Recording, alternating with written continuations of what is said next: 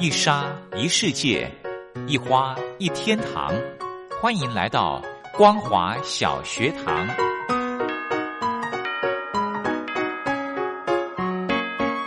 让我们一起学习，一起分享光华小学堂。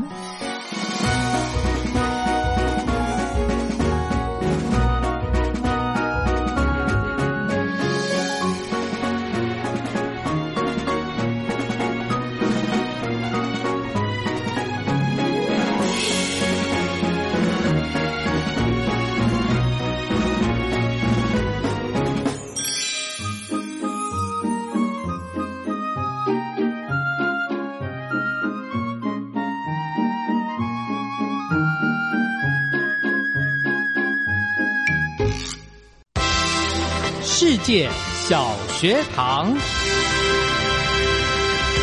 听众朋友，大家好，欢迎收听光华小学堂，我是黄轩。今天是礼拜三的时间，我们要来分享论坛。今天的这场论坛主题呢，是谈到中共在二零二零年的外交情势总结，邀请到的是国立政治大学东亚研究所副教授薛建武教授来跟听众朋友做一个分析报告。论坛进行之前，我们先来欣赏一首好听的歌曲，林慧萍所带来的《戒痕》。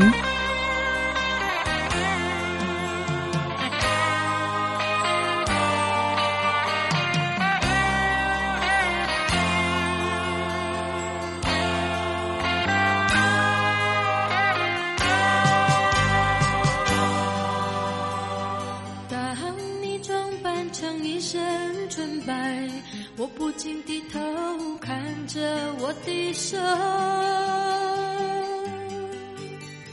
记得你从前曾对我说过，这代表过去、现在和以后。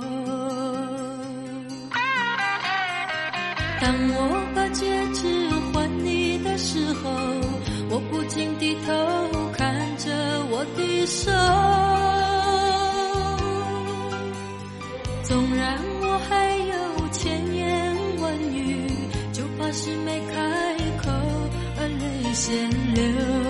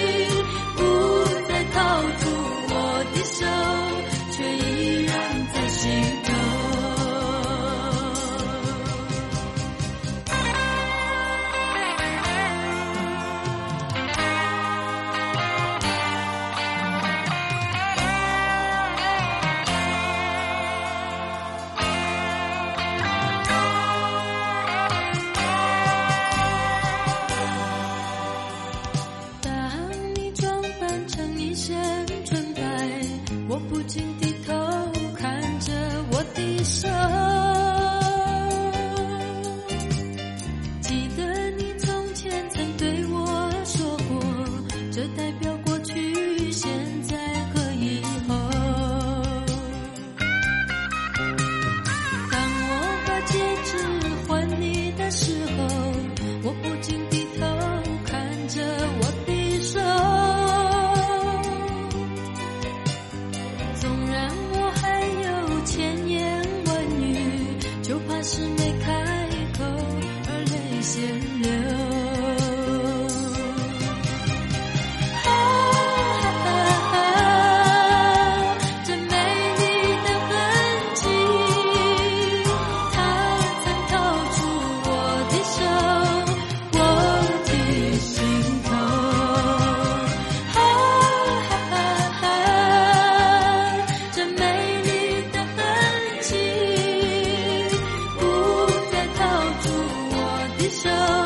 这一秒。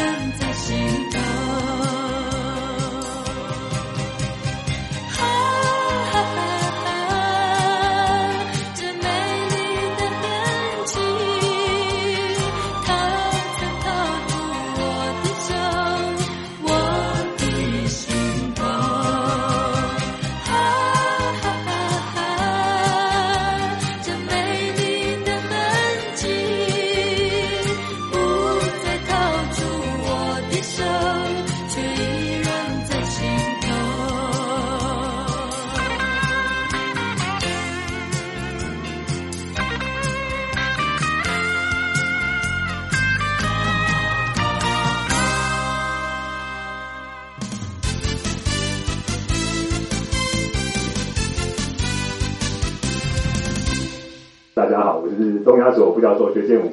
那我今天要讲的是外交形势总结与预判这样子。那在我讲之前，我先谢谢那个呃中油杂志社社长还有东亚所的邀请，然后有机会参加出这个这么大的论坛这样。那当然那个时候我收到邀请的时候，他没有给我题目啦，所以我看到题目我就后悔了。外交形势总结与预判，总结我可以做啦，预判叫我来做实在是 为什么？大家都知道我们今天台股已经到几点了？一万五千点了，对不对？台股一万五千点表示什么？你随便随便买就随便赚嘛，对不对？对，然后再下，居然买的股票都没有在动，所以你叫我来做预测，真是非常的心虚哦。对，好，好，那我就尽量做到我可以做到的事情，然后好，那好，反正大家记住哦，就是请鬼开药单的意思就对了。你要怎么样才能买股票都不动呢？人生。好，那我今天报告大概大概有三点哈。第一个就回顾呃中共今年逐月的外交事件，我会流水账的讲过去。好，因为我觉得这个还蛮重要的。好，然后为什么重要跟大家讲一下哈。然后接下来我要分析几个重要的指标，再归纳出可能的趋势，所以基本上是一个归纳法。好，那我的方法是这样子的哈。那我是一个很很很三流的预测者，所以我预测方式是这样子。好，第一个我就先整理中共今年发生外交事件。好，那接下来我就找出背后的驱动力或趋势，用归纳法。好，那如果我再假设哦，如果这些驱动力或趋势都还在的话，我们在明年应该可以看到什么啊？所以说明年我们在今年应该可以看到什么？好，那这是我大概做的事情。好，那接下来我就开始流水账的帮大家给大家一个懒人包，然后跟大家讲一下中共每个月的外交大概发生什么事。好，那我应该会有漏掉的啦，因为每天这么多事情。那如果有漏掉，或者是呃各位先进对我的分析有你有不同的意见，呃我诚挚的邀请大家哈，如果有不同意见的话，欢迎可以在结束之后跟我分享一下嘛吼。因为我觉得不同意见也是蛮重要的。那在这边顺便，我觉得顺便扯一下，就是呃，国外有学者啊在研究吼哪一种人的预测比较准，然后呢发现大概做预测的学者大概有两种人，一种人是说你不管看到什么，你都不会改变你的预测。好，另外一种人是说你一看到新的资讯，你就改变你的预测。好，那大家猜猜看哪一种人预测比较准？第二种嘛，第一种嘛，好，告诉大家哈，答案是都很不准。好，如果硬要比的话啦，第二种会比较准。第二种就是你不光看到新的事情，就稍微改变、修正你的预测，那种会比较准。好，为什么哈？因为在统计学上呢，那个叫做贝氏定理啊。好，你有一个一个假设，然后再看到新的事情，看它符不符合你的假设。好，如果不符合，就修正。好，那这种如果你硬要硬要选一个人来相信的话，哦，变来变去那个人也许会准一点的几率比较高。好好，那跟大家稍微呃呃回顾一下今年发生什么事哈。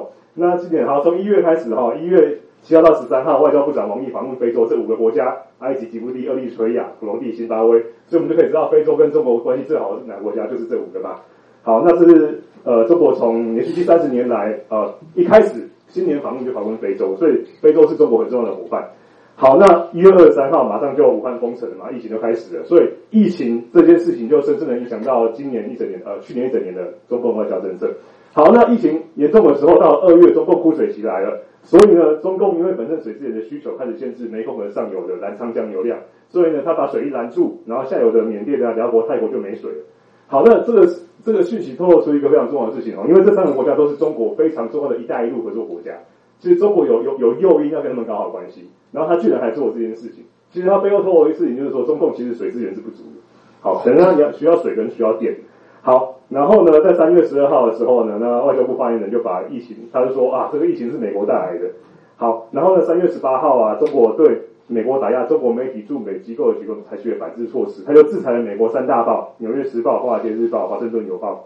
好，然后。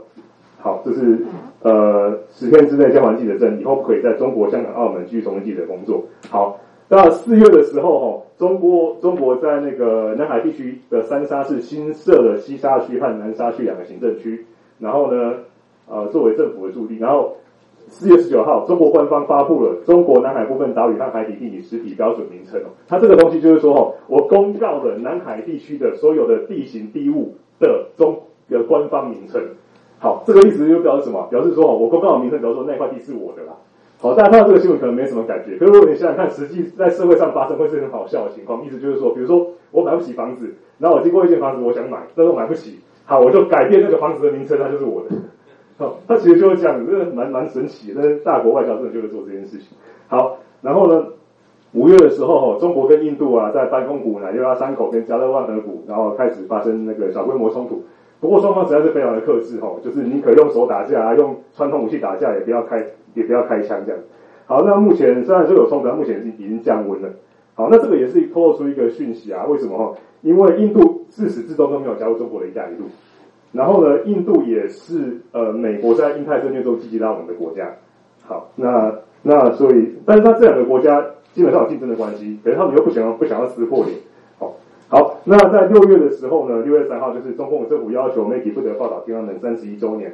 好，六月十九号的时候，中国起诉两名加拿大人，然后在大家都知道说他是为了孟晚舟被抓住，然后向加拿大报复。好，然后呢，接下来六月二十二号，日本也干了跟中国一样的事情哈，日本十元市议会通过变更钓鱼台所在地的行政区名称，好，他就把钓鱼台变为行政区名称，就说这是我的。好，好，大家大国都喜欢做这件事情。好，那六月三十号，中国通过港版国安法。好，这是中国在六月份发生的事。然后七月的时候呢，因为美国怀疑中国和世界卫生组织隐匿疫情，所以美国就说明年六月我就要退出了。好，七月二十一号，美国政府要求中国政府在三天之内关闭德州的领事馆。好，那理由是他们发现那个领事馆长期以来是间谍活动的大本营。好，那七月二十三号，美国国务卿蓬佩奥哦，他居然公开的挑明了哦，呃，如果自由世界不改变共产主义中国，共产主义中国就会改变我们。好，那这个是其实几乎直接跟中国宣战的，好，所以就被称为新铁幕演说。好，那当然八月的时候啊，中国外交部长王毅就回应了新铁幕演说嘛，就是美国根本就不了解中国嘛，然后，然后，但是他他也标志了一个里程碑啊，他自己就说这是美中建交以来关系最差的时候。好，那他提出了说，那要往后我们要互动，应该要先建立一个清楚的框架，避免误解嘛。那他提出了四个框架，明确底线，避免对抗。啊，然后拒绝脱钩啊，放弃零和啊，共担责任的。然后王毅这个声明一出来，就被网友酸爆了嘛。然后网友就说，啊，因为他说避免对抗，中国拒绝跟美国脱钩嘛。然后网友就说，我也拒绝跟林志玲脱钩啊，对不对？自己讲的。对，好，那九月十一号，哈，美国政府表示要提供一点五三亿美元给湄公河国家进行区域合作计划。好，这是就是对抗那个中国的那个湄公河的那个刺激合作区呃组织这样子。好，然后。联合国九月二十一号，联合国成立七十五周年，然后习近平就公开念了这一段：单边主义没有出路，任何国家没有发展国际事务、主宰他国命运的人的权利。他没有指明是哪个国家嘛？大家都知道他在讲美国。好，然后呢，那个联合国秘书长也他点出了一个啊，就是说这两个大国啊，分别有各自的贸易规则、金融规则、网络跟人工智能的实力。好，所以如果这两个大国开始竞争起来，对全世界来说其实是很负面的事情。好，那。呃，我觉得比较值得注意的是，哈，在联合国这个会议上面，习近平非常的强调，呃，他要配合巴黎气候协议，他要在二零三零年达到中国在二零三年达到碳排放量最大之后，在二零三年之后，他每年减到碳碳排放量，到二零六年他要实现排放量跟回收量是中和的。好，这这个美国就不敢讲了嘛，所以可以看出中国刻意强调人类命运共同体，然后取代美国提供全球公共产。好，因为这个东西重要性就在于说，哈，如果中国真的做到的话，它其实站在道德的制高点，那美国就损失道德的制高点了。好，那十月二号，我们总统就感染肺炎了，然后呢，因为他是超人，所以他至少一周之后就恢复了。然后据称啊，他因为打了好像三剂还是四剂的特效药，所以他一周之内就好了。然后他据说那三剂还是四剂的那个特效药花了美金一百五十万。好，所以呢，各位如果美金一百五十万，我们就可以勇敢的出国。好，然后呢？十月六号呢？美日英澳四方安全对话，讨论东海南海局势。然后中国就是说，你们在搞小北约，要围堵我们。好，然后呢？同日，美国和欧盟三九个国家呼吁中国要，就是他在讲中国制裁新疆的东西，要谴责中国。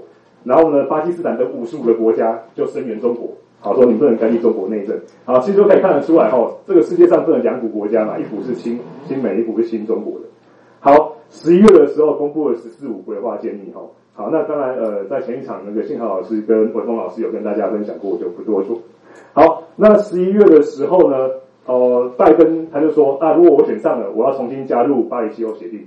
好，那十一月十二号，川普颁布行政命令，然后宣布从明年一月禁止美国呃持有中国解放军背景的企业的的投资，呃，不能投资这样子。然后十一月初，澳洲要求中国调查呃病毒的起源，所以中国就经济制裁澳洲。好，所以呢，大家看到新闻就说，澳洲很多龙虾。然后就放在港口不能进去，然后龙虾都烂掉了，有多可惜的。对，好，然后然后这个也也牵涉到这个煤运不去中国，然后中国就开始断电。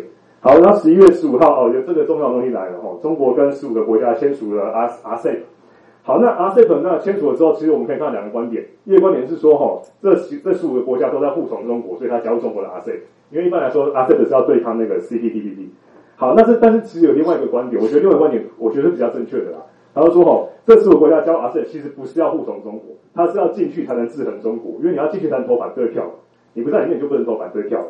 好，所以所以这个观点认为 RCEP 不会影响影不会明显影响到各国跟中美之间的关系，因为它其实是一个避险。好，十二月的时候哈发生很多事情哈，第一个就是十二月七号，十七欧盟国家签署呃半导体呃科技联合计划。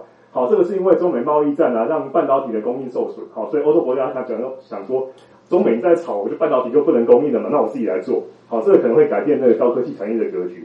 好，十二月十一号，王毅他讲了七个中国在二零二一年要做的事情。好，我就把它放在这里给大家看一下哈。好，中国要这要做七件事情。在今年，第一个，我觉得最重要是，今年是他十二十四五的第一年。十四五主要是发展国内经济，所以他会发展国内经济，创造出优良的外部环境。好，第二个，他是要推进“一带一路”。好，第三个，他一直在强调要改进中俄关系、中欧关系，以及第四点，中日韩关系。好，梅兰流域就是中国跟东协国家的关系。好，然后他一直在讲多边主义、自由贸易，然后还要因应气候变化，然后还要发挥联合国跟世贸组织的作用跟地位。其实，其实我们可以读得出来哦。中第一个，中共想要改善跟这些国家的关系；第二个，中共要用多边的方式。好，去去跟美国作战。好，然后他继续强调人民命运共同体跟治理碳排放，他要想道德的制高点。好，大概这三个重点。好，好，然后十二月十四号，美国资助了湄公河大坝监控计划，他公布每天水量的数据，然后这个可以帮助各各国监控中国到底有没有放水，就是到底有没有去呃影响大家的供水。好，然后然后十二月二十号，中国开始爆发大规模停电。好，然后十二月三十号。可能是受到英国脱欧啊，跟美国单面主的刺激后，欧洲因为美国单面主义就是不管欧洲，然后美国直接弄美弄中国嘛，然后很多欧洲国家都不爽，所以呢，就是欧洲国家就开始在川普的时期积极跟中国谋求合作，然后这里长达七年谈判之久的中国投资协定居然就通过了。好，那十二月三十号，习近平就发表新年讲话嘛，那他讲了今年中国做哪些事情，包括疫情控管跟发展，然后科学探勘取得重大的突破，南海自由港顺利展开。然后脱贫也做完了，然后明年就今年要深化改革跟扩大开放。好，好，这是习近平在总结。好，那接下来我想要就是这是一整年中国外交发生的重大的事件。然后接下来想说从几个指标来看的中国外交的趋势。第一个就是这个是中国的用电量，总用电量。好，因为中国十二月二十二号之后发大停电嘛。好，发现中国总用电量就是一直往上喷啊，已经停不下来了，因为随着它的经济发展。好，那中国的电其实。第一个，它自己有煤；第二个，它从外国进口煤。那中国一直一直自己在讲说，它从外国进口的煤不是拿来发电的。好，那它的煤完全够。可是我觉得存疑啊。好，如果是以这个角度来看的话，它其实中国需要那个能源非常的非常恐急。还有这个，这个是中国所需石油依赖进口的百分比。好，中国在发展也是看到它每年用的用油量也是往上喷啊。所以如果你，而且中国本身油是完全不够的，所以它一定要从中东进。所以从中东进的话，它就必须搞好马六甲海峡。以及跟西亚、跟东南亚国家的关系，以及跟印度的关系，好，所以你看这个，他对油的需求就知道说，他绝对不能跟这些国家撕破脸，绝对要搞好关系。好，然后接下来呢，这个是东协十国对中国跟美国的态度的调查，这是新加坡的一个智库做的哦。好，我们可以看到哈，呃，这是东协十国，然后是他们认为，呃，呃，他们是否不呃担心中国对东协的投资？然后我我觉得一个很重要的信息是这样子，我们通常认为中东协十国里面啊，比如说辽国啊、柬埔寨啊这种国家，他们是很欢迎中国的。其实没有，他们比如说柬埔寨，他们百分之七十人担心中国的影响；辽国百分之八十六的人，快九成诶担心中国的影响。辽国跟中国是铁杆兄弟，对。然后然后呢，反而他们反而比较不担心美国对该区域的影响。所以这个民意调查可以其实看看得出来，说东南亚国家其实比较很担心中国，很欢迎美国。好，然后这个有有几个趋势哈，这个是世界各国看蓝色的部分，蓝色的部分是各国民意不满不喜欢中国的百分比。好，可以看到在二零二零年啊，几乎百不满的百分都喷到最高点了。二零二零年中国真的把各国惹毛了。好，二零二零年这个是各国的民意不满习近平、不信任习近平的百分比。哦，同样的哦，在二零年之前，其实大家还没那么不信任习近平。二零二零年之后，又又又到最高点了。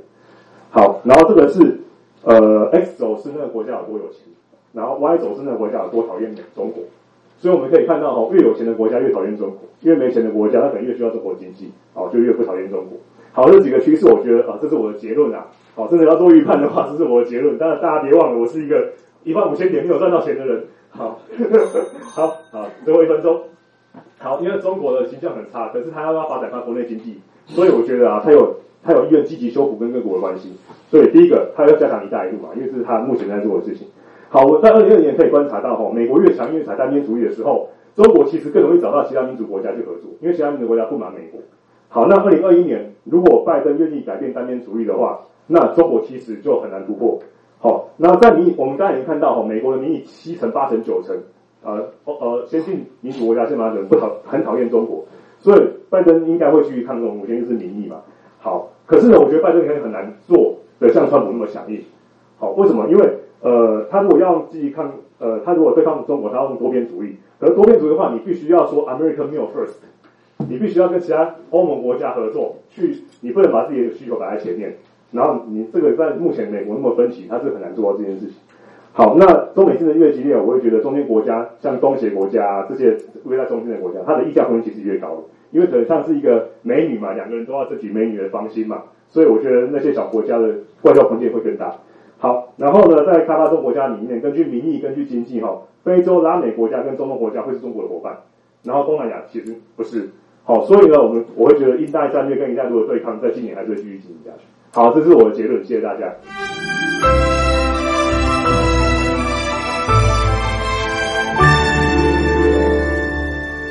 我在疫情下的生活，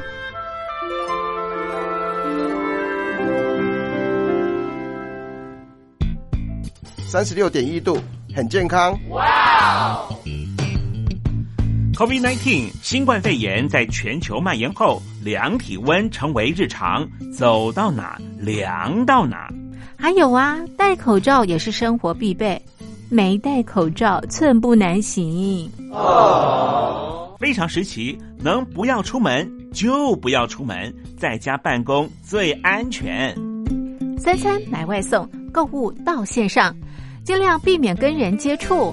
非得出门也要与人保持距离，小心再小心。回家后一定要勤洗手。啊，反正心里怎么说呢，也有点紧张。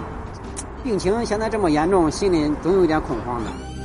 回去以后赶快的就就是洗仔细的点儿，哎，写彻底的点儿。而现在没有健康码、核酸检测，在大陆哪儿都去不了。出国旅游更是想都别想。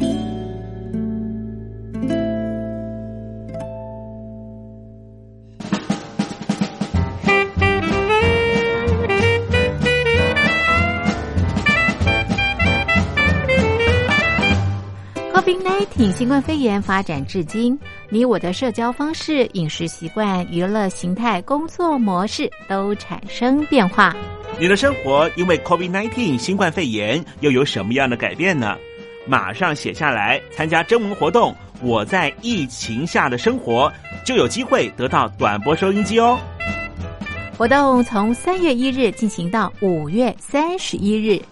来信请寄台北邮政一七零零号信箱，台北邮政幺七零零号信箱，嘉陵东山零收。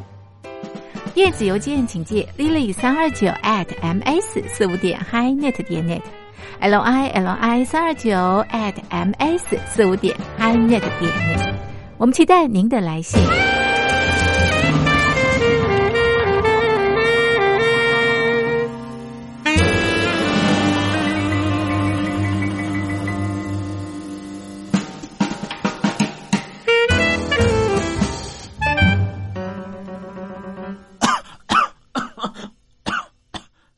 哎，别害怕，我我没有染病啊，我只是喉咙痒痒的。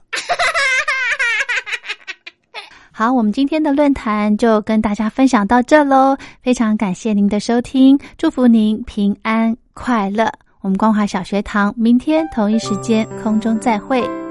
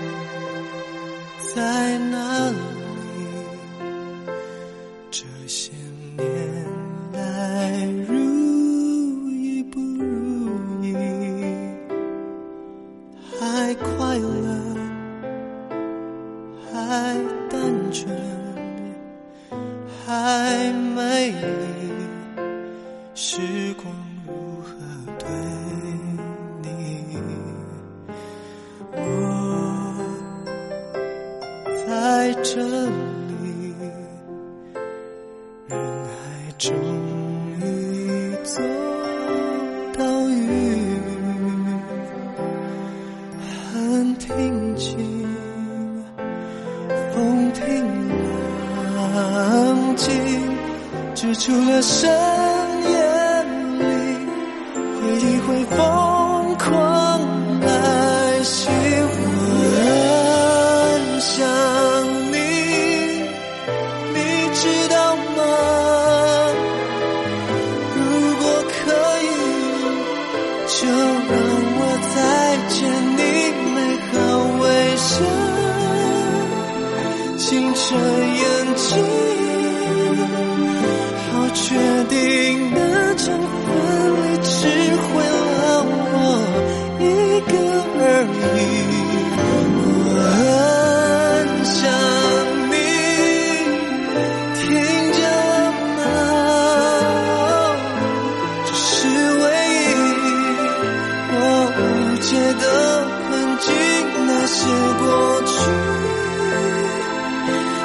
看过去。